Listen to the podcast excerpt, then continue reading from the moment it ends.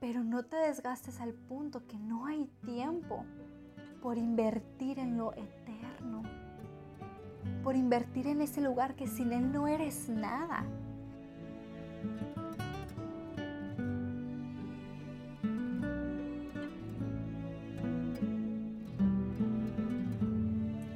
Bienvenida una semana más a un nuevo episodio de tu podcast durante el día Un Respiro.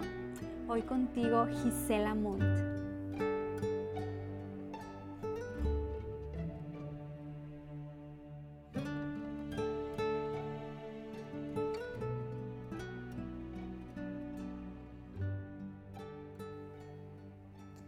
Es muy curioso porque me he dado cuenta observando. Observando diferentes mujeres Ah, con sus diferentes rutinas, responsabilidades e incluyéndome en este grupo de mujeres, que no importa qué tan diferente sea nuestra rutina, qué tan variadas sean nuestras responsabilidades, todo lo que dedicamos nuestro tiempo, es muy común entre nosotras quedarnos sin tiempo, ¿verdad? O mejor dicho, es muy común terminar el día con el pensamiento de que me faltan horas, ¿verdad? Las horas de este día no fueron suficientes y a lo mejor em, no lo expresamos en el sentido de que quiero seguir trabajando, quiero seguir haciendo porque estamos fatigadas y queremos descansar, pero si nos quedamos como que, ay, no me dio tiempo para esto, mañana tengo que hacer o tal día tengo que terminar o mm, todo lo que tenía para hacer hoy, nomás alcancé a hacer tantas cosas de otras tantas que tenía por hacer escritas y solo, o sea, como que siempre nos está faltando el tiempo, ¿verdad? Y siempre hay tareas y tareas que necesitamos terminar y es muy raro o es muy difícil, ¿verdad? Poder terminar todo en el tiempo que lo establecemos desde el principio, que podamos lograr eh, realmente ser tan productivas como deseamos serlo al principio de la semana probablemente. Es algo común, es algo común, no digo que sea el día a día, yo a veces tengo días productivos muy productivos que dije, wow, y siento que en verdad invertí bien mi tiempo, mis fuerzas, mi trabajo.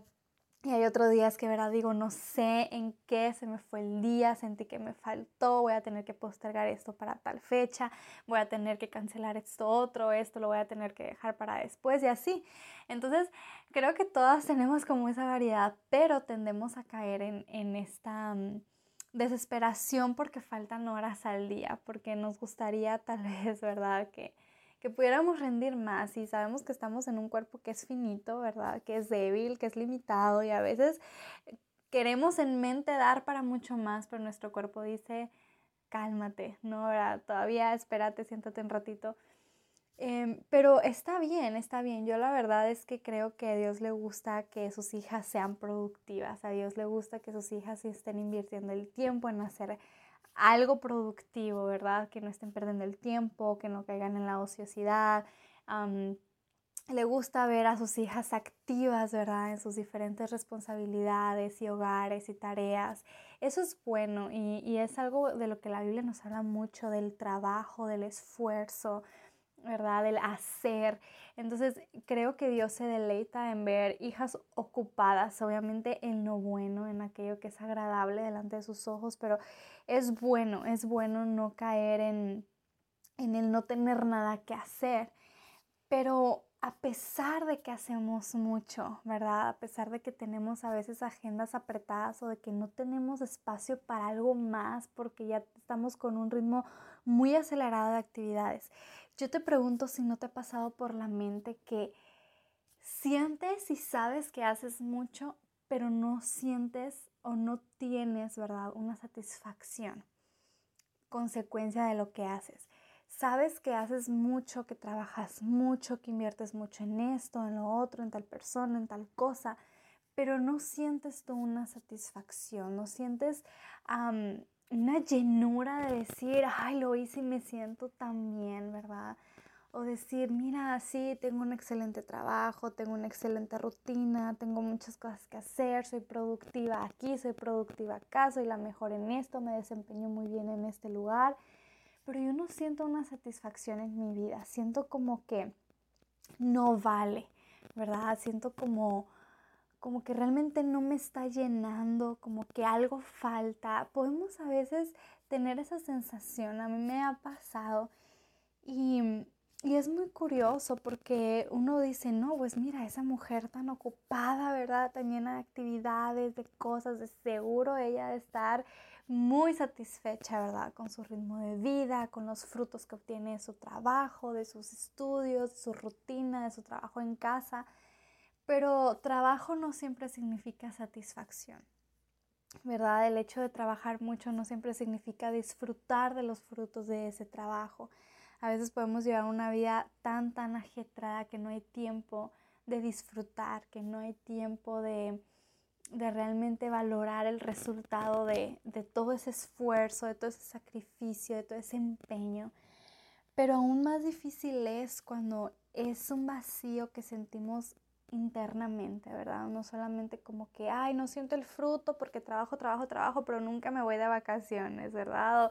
no siento el fruto porque trabajo, trabajo, trabajo, pero nunca me dan las gracias. No veo el fruto porque trabajo, trabajo, trabajo, pero no veo que avance, siempre hay una pila de trastes sucios.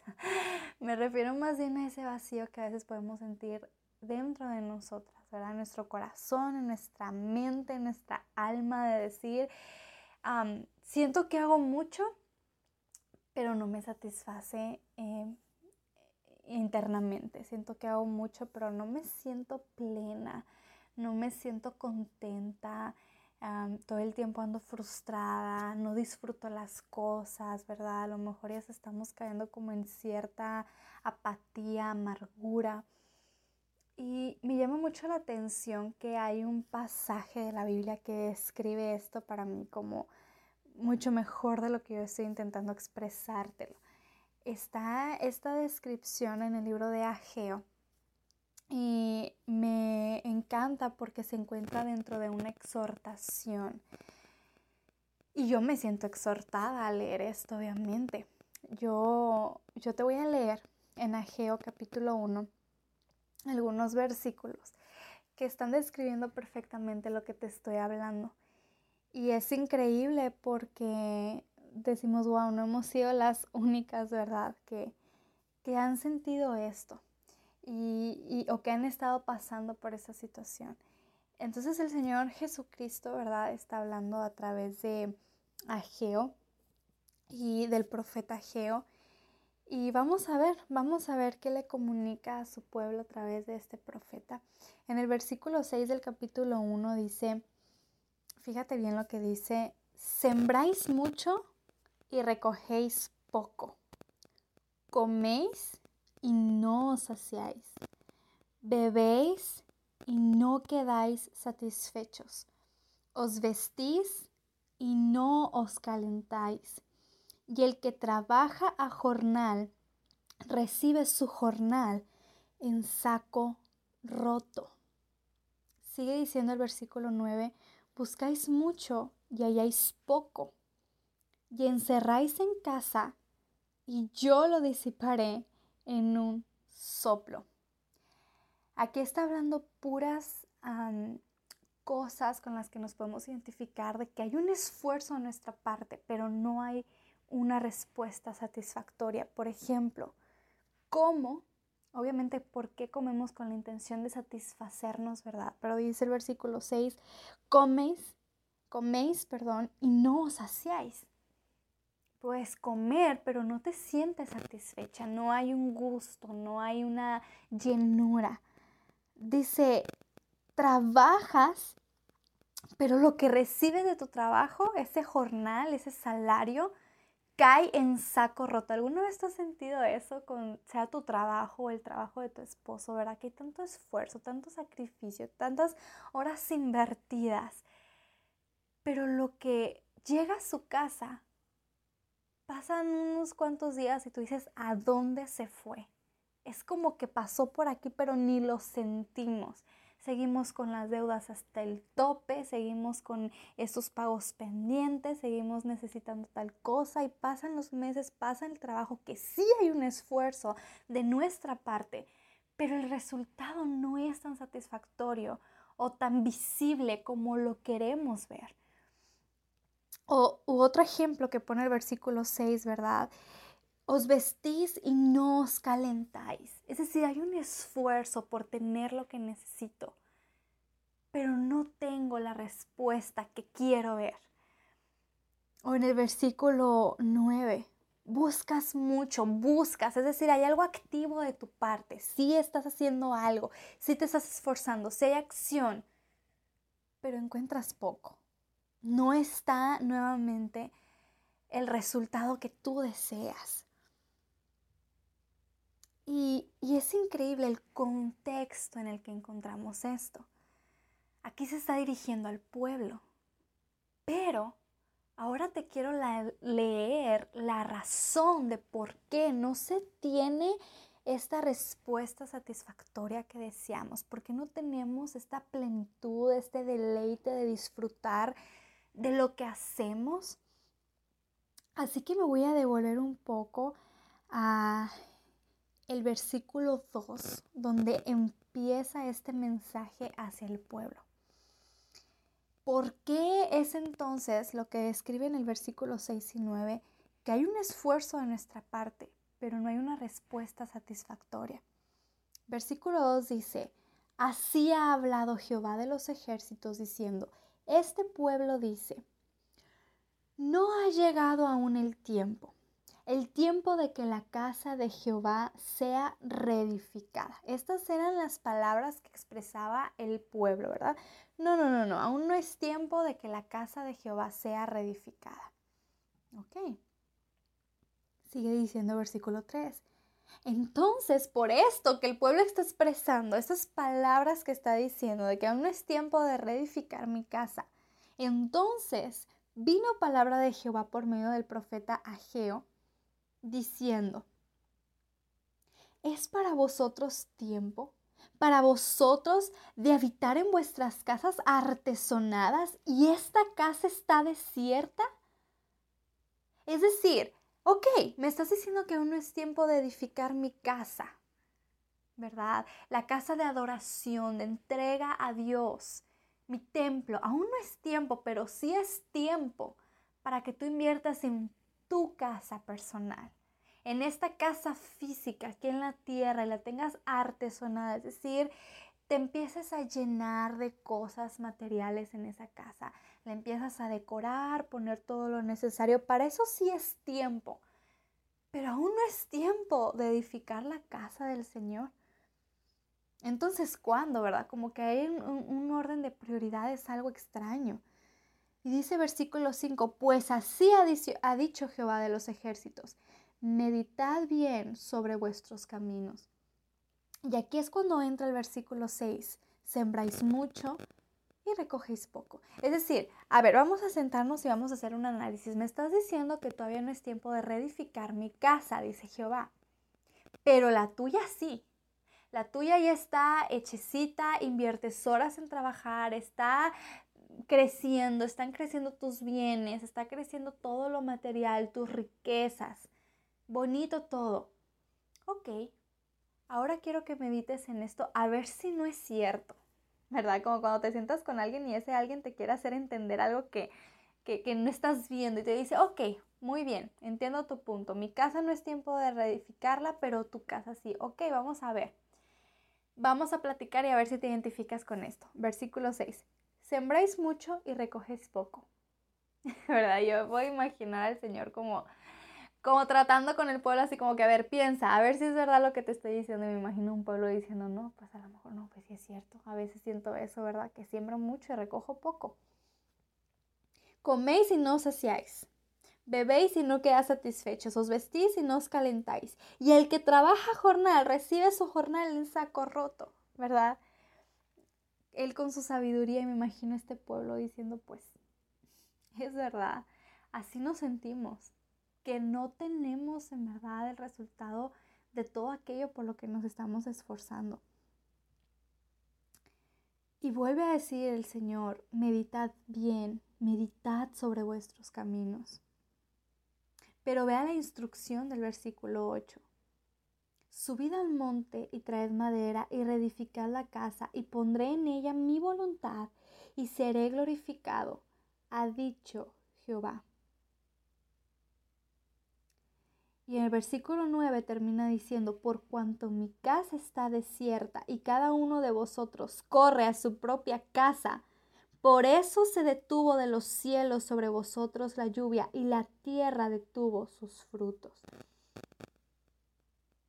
Y llamé la sequía sobre esta tierra y sobre los montes, sobre el trigo, sobre el vino, sobre el aceite, sobre todo lo que la tierra produce, sobre los hombres y sobre las bestias y sobre todo trabajo de manos. Nuestro Dios sigue siendo ese Dios que está en control de todas las cosas. Nuestro Dios sigue siendo ese Dios inmutable que tiene en sus manos aún el fruto de nuestro trabajo. Tenemos ese Dios todavía, pero a veces parece que olvidamos, ¿verdad? Y que pensamos que producto de nuestro esfuerzo, de nuestra rutina, tan llena, tan productiva ante nuestros ojos, va a venir un resultado favorable para nuestra vida. Va a venir una verdadera satisfacción hasta que llega un momento que nos damos cuenta que no es así. Que la satisfacción en esta vida no está en cuántas horas invierto en tal trabajo, que la satisfacción en esta vida no está en cuántas horas invierto haciendo esta tal cosa que parece tan productiva, que la satisfacción en esta vida no está en todo lo que estoy acumulando en mi casa, en todas las riquezas o los bienes o los conocimientos, hasta que llegue ese punto donde nos damos cuenta que la satisfacción en esta vida depende de que el lugar más importante sea edificado y ese lugar es el altar de Dios. Ese lugar personal donde uno va en intimidad con Dios. Aquí sabemos que se le está dirigiendo un pueblo, ¿verdad? Que no había reedificado la casa de Dios, la casa de Jehová, donde ellos podían ir a adorar, a crecer en conocimiento, llevar sus cargas y todo lo, lo que ellos tenían, ¿verdad? En aquel tiempo por el tiempo, en su cultura, en su, en su cultura, perdón, en su contexto. Pero ahora se aplica a nosotros, ¿verdad? A este altar que gracias a Dios, ¿verdad? Ahora podemos tener de manera personal. Ahora podemos tener eh, de esta manera tan íntima, ¿verdad? En presencia de Dios, con el Espíritu Santo, con Cristo intercediendo, que somos privilegiadas de poder construir este altar íntimo en nuestras propias casas. Y llega un punto en el que nos damos cuenta que eso, eso es lo que va a traer la verdadera satisfacción. Eso es lo que va a traer la respuesta que tanto estamos buscando que nos va a llenar, pero la buscamos equivocadamente y aún como hijas de Dios, aún como hijas de Dios. Y dice Dios, yo te veo a ti invirtiendo tanto en otras cosas. No es que está mal, pero me he dado cuenta que has olvidado tus prioridades. Mira, si todos dijéramos en este momento las cinco prioridades de nuestra vida, o si alguien te pregunta, a ver, dime las cinco prioridades de tu vida, yo estoy segura que la lista de cada una iría más o menos así. Bueno, Dios, mi familia, o sea, mi hogar, ¿verdad? Mi hogar cercano, esposo, hijos. Después viene lo que es mi familia, mi familia en Cristo, mi trabajo o lo que tú te dediques y ahí se va desvaneciendo. Pero primer lugar es Dios. Y creo que algo así iría a la lista de todas, de unas cinco prioridades, ¿verdad? Pero si te dicen, ok, Ahora hazme una lista de tu rutina. O más bien, hazme una bitácora de tu rutina. ¿Qué haces al despertar? ¿Qué haces a tal hora? ¿Qué haces a tal hora? ¿Cuánto tiempo inviertes en esta tarea? ¿Cuánto tiempo inviertes en esta otra tarea? ¿Cuánto tiempo inviertes en, esta, en este trabajo o en esta persona?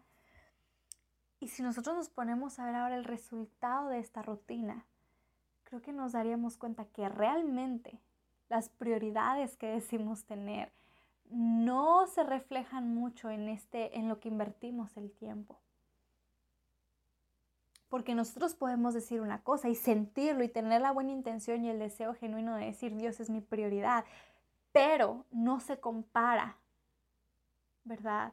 El tiempo que invertimos en intimidad, en intentar crecer, dejar todo delante de Él, al tiempo que invertimos desgastándonos por encontrar una satisfacción en un lado equivocado, aunque parezca bueno, porque es trabajo y la Biblia nos manda esforzarnos, aunque es el hogar y la Biblia nos manda a ser mujeres responsables en el hogar, aunque se llame marido, aunque se llame hijos, aunque se llame iglesia, ministerio, no son cosas malas, la Biblia nos anima a invertir en esto, pero no se compara el tiempo invertido ahí con el tiempo invertido en edificar este altar delante de mi Dios. Y dice, por eso he detenido la lluvia y los frutos de tu tierra. Producto de que tú no estás invirtiendo en este lugar único delante de Dios. No estás recibiendo frutos en aquello en lo que sí inviertes, en aquello en lo que sí te esfuerzas, en aquello en lo que sí te cansas, en lo que sí te desgastas. Mira, podemos estar desgastadas. Yo te lo digo con esta fuerza porque es que yo lo he experimentado.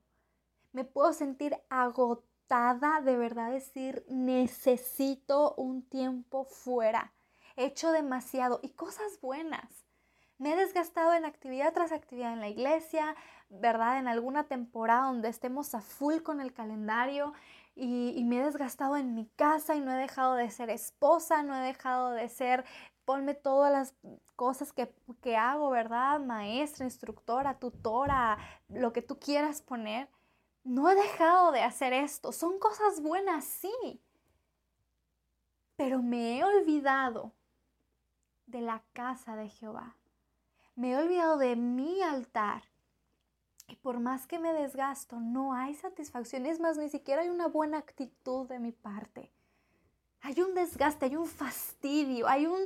Ya, hombre, esto vale la pena o no vale la pena, porque recibo pero en saco roto. ¿Dónde están las bendiciones? ¿Dónde está el fruto? ¿Dónde está la recompensa? ¿Dónde está la provisión?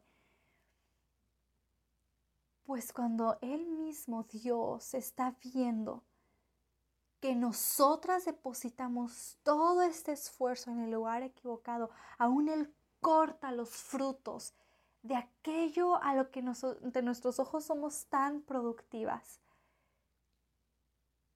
¿Te has sentido así o últimamente te sientes así? Que tú puedes presentarme una rutina llena y uno pensar, wow, qué mujer, cómo lo hace. Pero me dices, hermana, realmente yo no siento satisfacción realmente yo no siento contentamiento, es más, siento un fastidio. Y, como hago cosas y son cosas buenas, pues siento un fastidio, un fastidio de servir en la iglesia, un fastidio de servir a mi esposo, un fastidio, fastidio de servir a mis hijos, un fastidio de trabajar para mi hogar, un fastidio de estudiar, un fastidio de todo. Porque aún de lo bueno nos podemos llegar a fastidiar porque no hay frutos verdaderos que den satisfacción.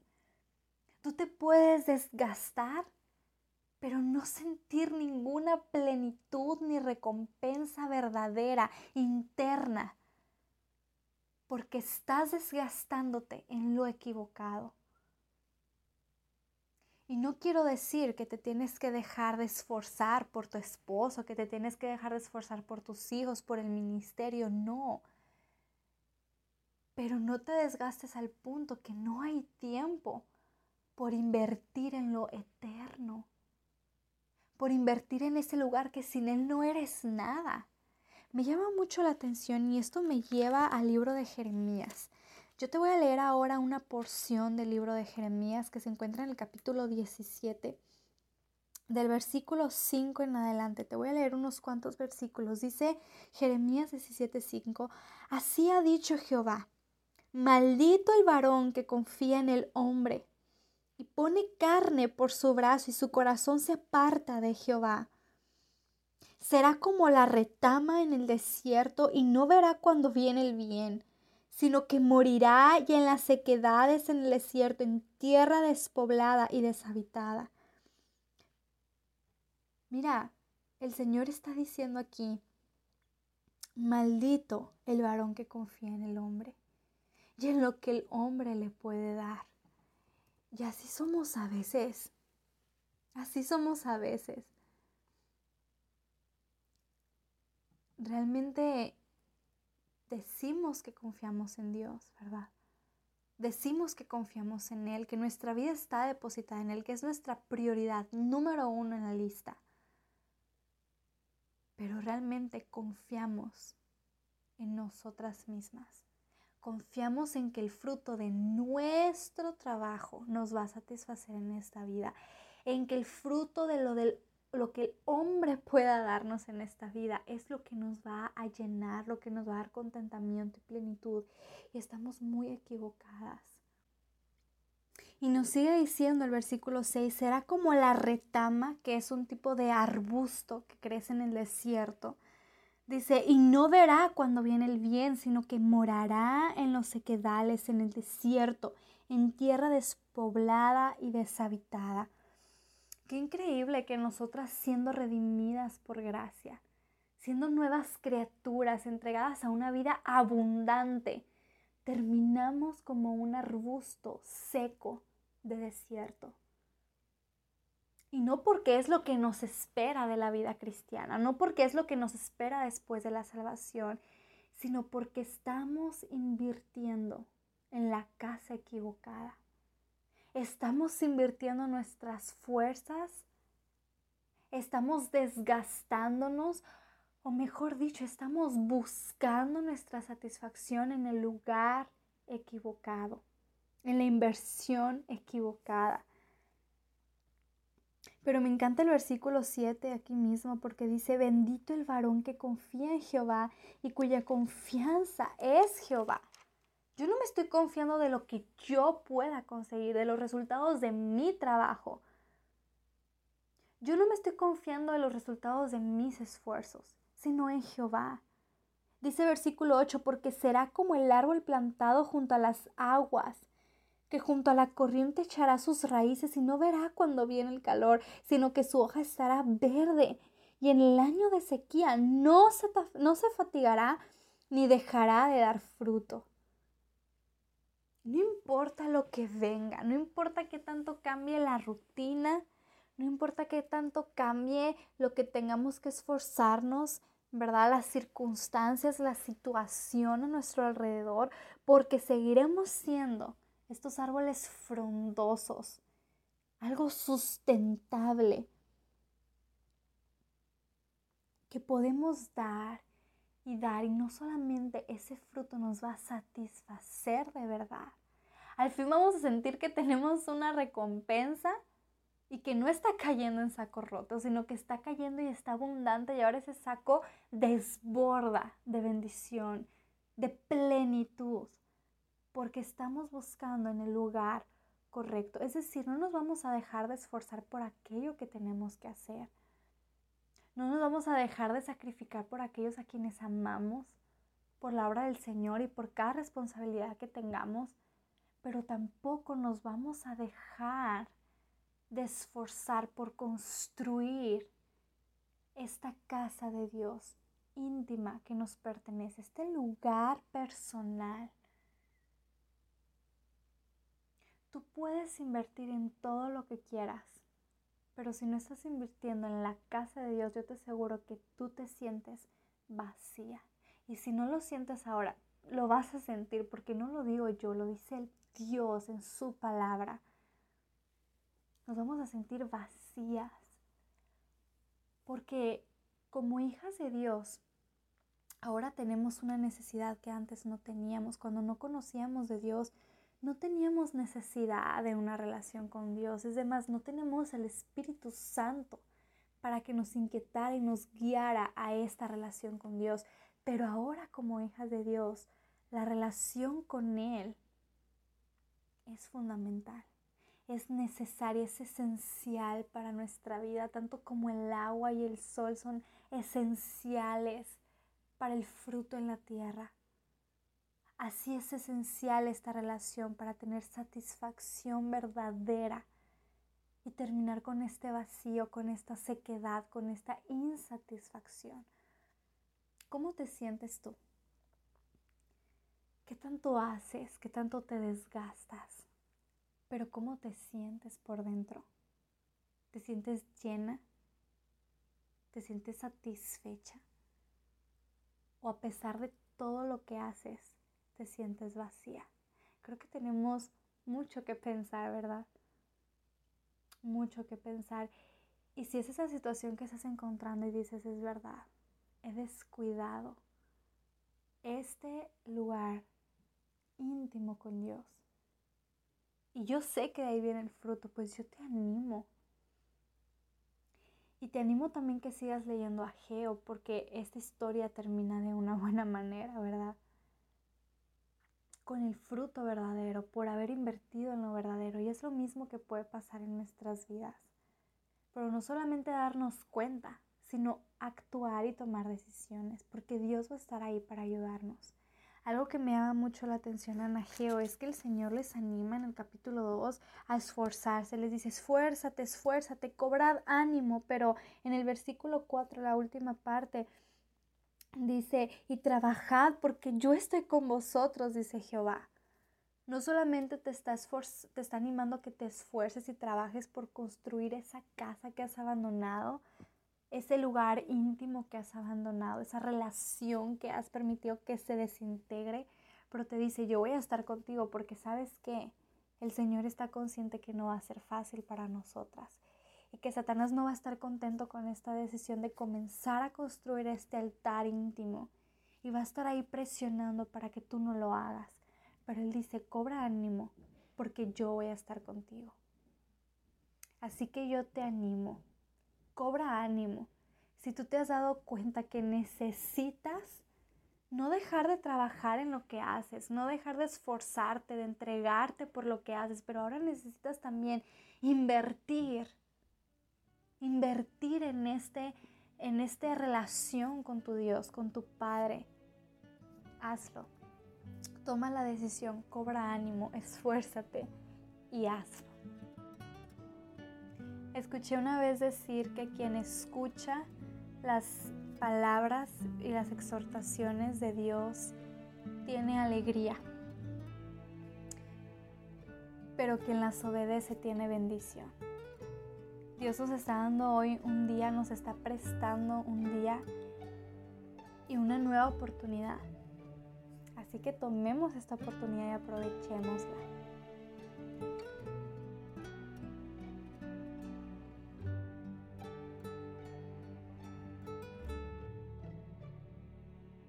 Muchas gracias por invertir tus minutos en escuchar esta enseñanza el día de hoy.